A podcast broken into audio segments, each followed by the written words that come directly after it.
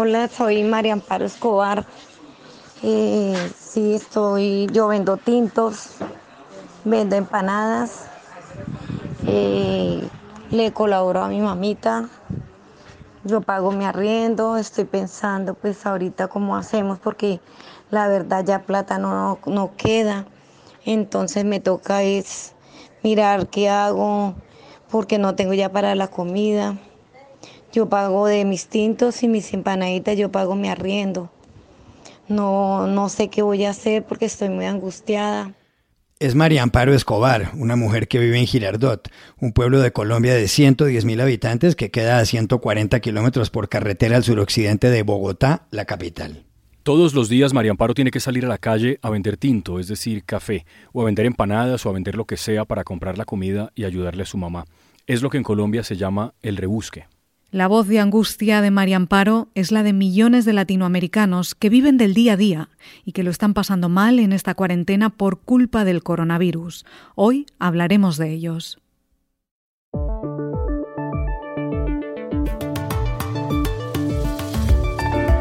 Al menos 150 millones de latinoamericanos que deben salir a trabajar diariamente para subsistir han tenido que permanecer varios días en sus casas, por órdenes de los distintos gobiernos, con el fin de evitar el coronavirus.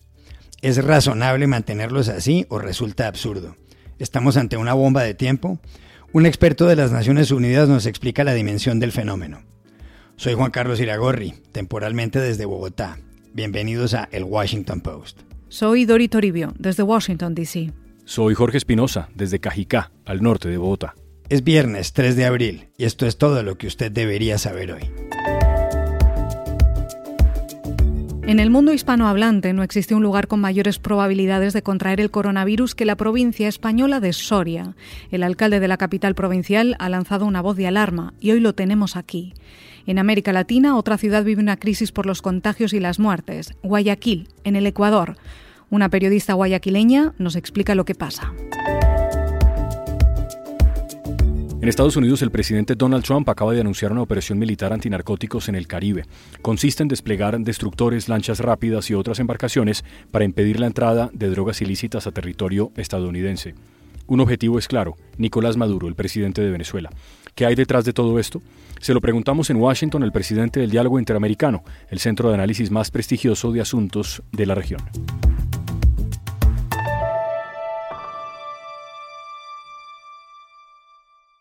El coronavirus no da su brazo a torcer. Al momento de grabar este podcast había más de un millón de contagiados y 52 mil muertos. De ese total de víctimas mortales, Italia ocupaba el primer lugar con 14.000, España el segundo con 11.500 y Estados Unidos el tercero con más de 6.000. Y por si fuera poco, Iragorri, 6.600.000 personas se inscribieron la semana pasada en Estados Unidos como desempleadas. La semana anterior a esa se habían registrado otras 3.300.000. Ese país tiene 320 millones de habitantes.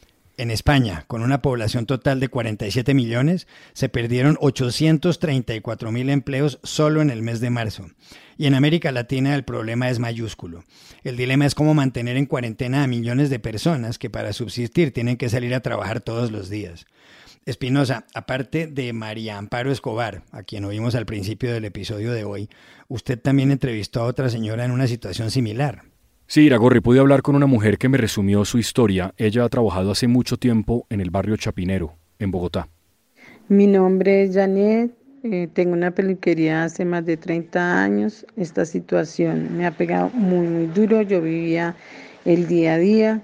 Tengo dos empleadas, mm, me tocó darles eh, vacaciones eh, remuneradas. No sé qué voy a hacer cuando vengan para pagarles. Ellas también están pasando por una situación muy difícil. El arriendo lo tengo cubierto hasta el 31 de marzo. No sé cómo voy a hacer para pagar abril. Adicional, eh, mi mamá también depende de mí. No sé dónde voy a sacar para sostener mi casa. Eh, los gastos se están multiplicando, también tengo una hija, en realidad no sé qué voy a hacer, esto está muy preocupante. Janet es solo una en un segmento de millones de personas. ¿Se puede prolongar entonces esta cuarentena? ¿Cuánto tiempo más? Para eso hemos llamado a Luis Felipe López Calva, director para América Latina y el Caribe del Programa de las Naciones Unidas para el Desarrollo, el PNUD. Señor López Calva, gracias por estar con nosotros. Muchísimas gracias a ti, Juan Carlos. Es una excelente oportunidad para comentar sobre estos eh, temas y en estos tiempos tan complejos que está viviendo nuestra región. ¿Pueden los gobiernos mantener a toda esta población vulnerable mucho más tiempo en casa? ¿Qué costo económico tiene eso? Juan Carlos, yo creo que es muy difícil pensar que los gobiernos pueden sostener por un tiempo largo eh, los programas muy amplios de apoyos eh, a, poblaciones vulnerables. Estamos hablando de los informales que no pueden generar su ingreso porque tienen que quedarse en casa, de las empresas que tienen que quebrar o parar sus actividades eh, porque no están teniendo ventas. Estamos hablando de personas que son despedidas de su empleo formal. Estamos hablando de mujeres en trabajos precarios que están dejando de generar ingreso. Eh, esto eh, tiene un costo muy alto que podemos estimar, como le hemos dicho, en, en niveles de entre 4 y hasta 10% del Producto Interno Bruto, en condiciones en que los países ya inician esta crisis en promedio con déficits de entre 4 y 5% del producto. Y en condiciones donde va a ser muy difícil salir a buscar financiamiento eh, en los mercados eh, de crédito eh, y las, los organismos internacionales van a tener un límite en la capacidad de apoyar estos programas. Entonces yo creo que vamos a tener que dar espacio a los países para que sostengan por un tiempo déficits fiscales más altos pero esto no es sostenible por tiempo demasiado largo. Eso nos hace pensar que debemos rápidamente transitar a una política de respuesta en el ámbito de la salud que no tenga un costo económico tan elevado. ¿Hay alguna alternativa a la cuarentena generalizada para paliar esta crisis? ¿Hay otra cosa? Juan Carlos, yo creo que hay mucha eh, incertidumbre respecto a la magnitud del problema en nuestros países eh, y esto está llevando a estas medidas de contención tan radicales. No quiere decir que es la única solución, pero ha sido una solución eh, en, el contexto de una gran incertidumbre. Estamos en niveles de 6, 7 casos positivos por 100.000 habitantes en promedio en la región, pero creciendo muy rápido. Hay países que ya tienen arriba de 20 y acercándose a 30 casos positivos por 100.000 habitantes, eh, y una vez más, lo insisto, creciendo muy rápido. Esto ya implica un estar entre un 10-15% eh, en términos de, las, eh, de la disponibilidad de camas eh, de hospital también por, habitante. Entonces, ¿qué quiere decir esto? Esto quiere decir que la, incertidumbre respecto a la presión que van a generar sobre los sistemas de salud está llevando a estas medidas que prácticamente paran la economía. Yo creo que hay una combinación en medidas distintas en el ámbito de la salud, que puedan permitir relajar las medidas que están llevando al freno eh, en el ámbito económico. ¿Qué significa esto? Significa mucha capacidad para hacer pruebas, para identificar a los eh, individuos eh, con casos positivos y poder aislarlos. Significa poder ver dónde hay comunidades con mayor vulnerabilidad y aplicar medidas más severas en esos casos, pero tratar de empezar a liberar las medidas más radicales y poder reactivar un poco la economía, porque el freno económico que está eh, llevando esta situación no es sostenible por mucho tiempo.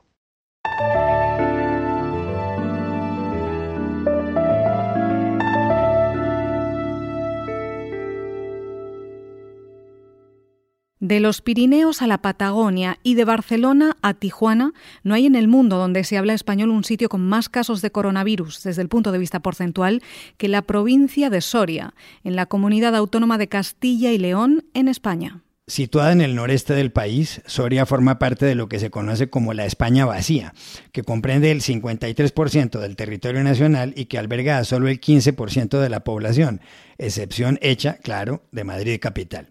El área total de España es de 506.000 kilómetros cuadrados. El problema ahora es que en Soria el número de casos de contagiados por coronavirus y el número de víctimas mortales supera por mucho el porcentaje del resto del país.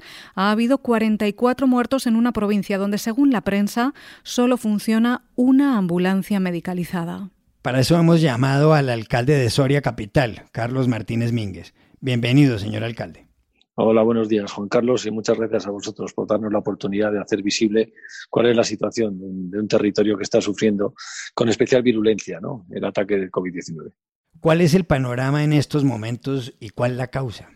Bueno, para ponernos en contexto, Soria es una, una provincia con una extensión de en torno a los 10.700 kilómetros cuadrados que albergan en torno a las 88.000 personas.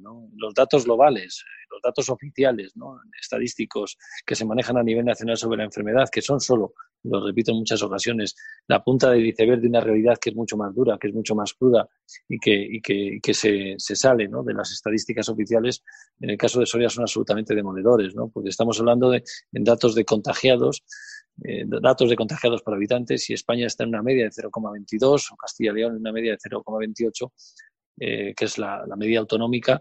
En el caso de la provincia de Soria estamos en un 0,74%, ¿no? Estamos multiplicando por tres, por más que por tres, la media de contagios eh, de, todo el ámbito nacional, ¿no? Y si hablamos ya de lo más, lo más difícil, ¿no? De los, de los fallecidos, estamos viendo como la media nacional se sitúa en el 0,19% por cada mil habitantes, la media regional en el 0,24% por cada mil habitantes y en el caso de la provincia de Soria esa cifra se eleva hasta el 0,5% por cada mil habitantes, ¿no? Una vez más multiplicando por tres la media nacional, ¿no? Eso hace, como digo, que, que la evidencia oficial de los datos nos sitúen eh, lamentablemente en esa, en esa cúspide, ¿no?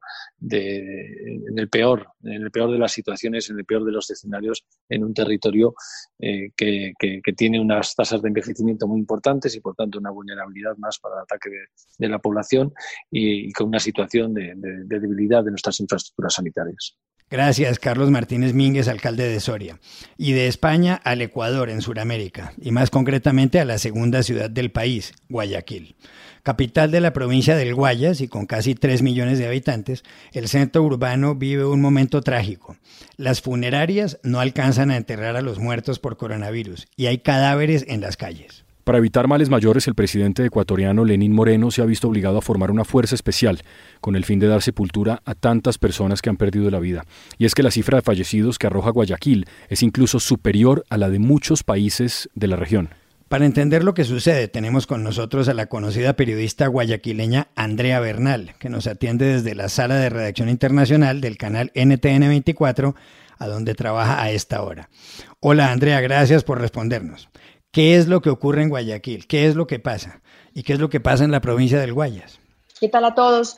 Pues Guayaquil tiene en estos momentos 1.520 infectados de coronavirus. La provincia del Guayas tiene 2.243 infectados. El país en estos momentos, el, eh, uno de los, de los datos de estos días es de 3.163. Esos datos nos arrojan que solo la ciudad de Guayaquil es una ciudad, eh, puerto principal, una ciudad eh, costera que da a orillas del río Guayas, tiene mayor cantidad que los casos, por ejemplo, en Colombia, que son de 1.161. ¿Cuál es la situación actual? Es de terror, yo podría calificarla con las autoridades que he podido hablar, con gente que está denunciando que necesitan que los cadáveres de sus casas los recojan. Y sí, estoy hablando ya de mucha gente que ha fallecido, aunque la cifra oficial del Ministerio de Salud es de 120 fallecidos. Las autoridades nos han dicho en, en, las últimas horas que están recogiendo alrededor de 160 cadáveres diarios en casas. Y antes, en un registro eh, normal, digámoslo así, 40 personas fallecían en la ciudad de Guayaquil. Entonces, sin duda, hay un subregistro porque esas personas que están recogiendo en sus casas, que ya han fallecido y que además llevan un par de días porque el tema de las funerarias también están colapsadas, es el gobierno quien ha tenido que hacerse cargo de recoger estos cadáveres pues no les hicieron las pruebas en algunos casos y no están eh, catalogados dentro de las cifras del Ministerio de Salud. Andrea, ¿cómo terminó Guayaquil viviendo una cosa así? Como en todos nuestros países es muy difícil saber eh, dónde empieza o, o, dónde termina. Lo mismo, la misma pregunta podemos hacer de China o de España o de Italia. Creo que hay como una combinación de todo. Lo primero, puedo, hay quienes critican la, lentitud de, de, un gobierno para tomar eh, un tipo de decisiones. En estos momentos eh, hay una, un toque de queda en todo el país de 2 de la tarde a 5 de la mañana, pero está pasando que de 5 de la mañana a 2 de la tarde la gente sale a comprar en la farmacia, a comprar en los mercados, se ven unas largas filas todavía, la gente se mueve normalmente y no han logrado tener a, la casa, a la mayoría de gente o de los guayaquileños en casa. Eso número uno. Yo diría que número dos, Guayaquil es una ciudad que tiene a lo largo de todo el año un promedio de 34, 33 grados centígrados. Es una ciudad muy calurosa y la periferia eh, es, una, es, es, muy pobre, la gente es, tiene muchas necesidades y vive del diario.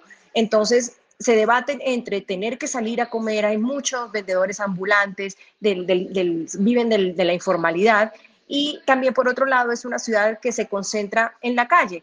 Eh, como, buena, como una buena costa, la gente sale a jugar fútbol a la calle, a conversar, a jugar cartas en la calle. Entonces es una ciudad que se ha movido alrededor de la calle y ha sido quizás muy difícil llevar una comunicación para que se queden en casa. Sumándole a otro que Guayaquil tiene una conexión con España por la cantidad de inmigrantes que salieron hace unos años, en el año 2000, por la debacle bancaria en el país y en ese momento, en este de enero, febrero y marzo, estaban en vacaciones y había mucho migrante entrando y saliendo y el puerto principal concentra esa gran eh, cantidad de inmigrantes que venían de visita o que iban hacia allá.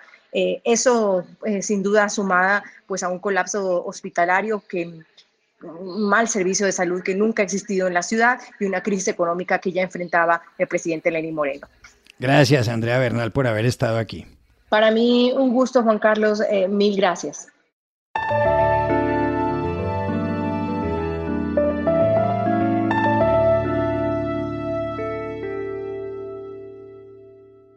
El presidente de Estados Unidos, Donald Trump, acaba de anunciar en la Casa Blanca la puesta en marcha de una operación militar en el Mar Caribe. Su objetivo es impedir que lleguen a territorio estadounidense drogas ilícitas provenientes de Centro y Sudamérica. Trump señaló que en la operación toman parte numerosas embarcaciones y que 22 países la respaldan.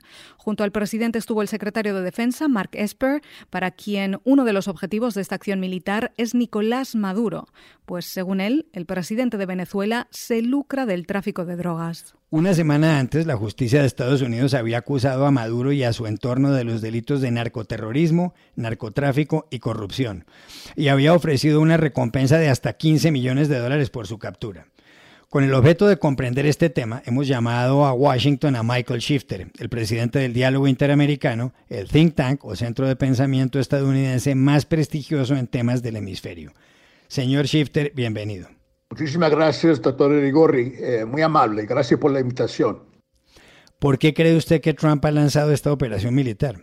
Bueno, me parece, doctor Erigorri, que eh, el, tema de drogas eh, está en la agenda política de Estados Unidos y mostrar fuerza y tener, activar los militares es políticamente ventajosa para, para Trump en un momento que, que se acercan elecciones. Entonces, esto siempre funciona. Y el otro elemento es mostrar fuerza frente a eh, Nicolás Maduro, incrementar la presión contra él eh, con la esperanza que él, él, se caiga, que los militares eh, venezolanos fracturan y lo tumban. Eh, es un poco escenario y ellos, eh, la, administración Trump ha tenido política de mostrar fuerza y de presionar y creo que esto es otro nivel de esto, me parece es un nivel eh, peligroso y que no va a ganar muchos amigos en América Latina, pero lo que importa al presidente Trump en este momento es su reelección y combinar el tema de Venezuela con el tema del narcotráfico eh, creo que tiene beneficios eh, políticos eh, para él. Es curioso en sus conferencias de prensa ahora que combinan el anunciar sobre COVID-19, el virus, y esta operación. y realmente es, me parece un error y vergonzoso combinar esos dos aspectos, dado las diferencias grandes. Señor Shifter, justo un día después del anuncio de esta operación militar, el secretario de Estado estadounidense Mike Pompeo hizo pública una iniciativa llamada Marco para la Transición Democrática de Venezuela. Se trata de un plan para el que tendrían que hacerse a un lado Maduro y el presidente interino Juan Guaidó, dirigido a que se convoquen elecciones libres a cambio de que Washington levante las sanciones contra Caracas. De ese modo, Venezuela podría empezar a volver a la normalidad. Pero la pregunta es, ¿por qué un día anuncia Washington una operación militar frente al Caribe venezolano y al día siguiente un plan de paz? Bueno, es parte del juego de la administración, me parece. Eh, uno es garrote, eh, los juicios contra Maduro y otros, y el otro aspecto, y, también la operación militar en el Caribe, eh, mostrar fuerza, y el otro es el zanahoria, y esto es la zanahoria en el juego, eh, esperando de dar a Maduro una salida, de mostrar una cara buena, encontrarse una cara mala. Eh, esto es lo que, lo está combinando eh, la administración, ambos tácticas, para mostrar que realmente está comprometido con una transición democrática en Venezuela. El problema con esto, obviamente, es que primero eh, la propuesta en sí no es viable, eh, favorece Asamblea Nacional y, Guaidó totalmente, no había ninguna esperanza que, que Maduro lo aceptara. Eh, esto, esto realmente no tiene posibilidad de, de, caminar. Y otro tema es que no hay el tema de los militares. no se trata de dar ninguna protección y ninguna garantía a los militares que obviamente si ellos eh, ayudan y fracturan y, y, ayudan a cambiar el, régimen de acuerdo a ese plan, eh, que es la esperanza de Estados Unidos, eh, ellos necesitan algunas garantías y no creo que ha habido ninguna negociación seria entre Estados Unidos y los militares. Y entonces me parece un problema grave.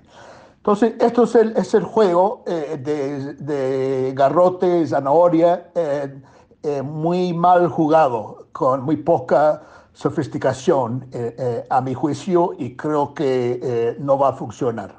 Gracias, Michael Shifter.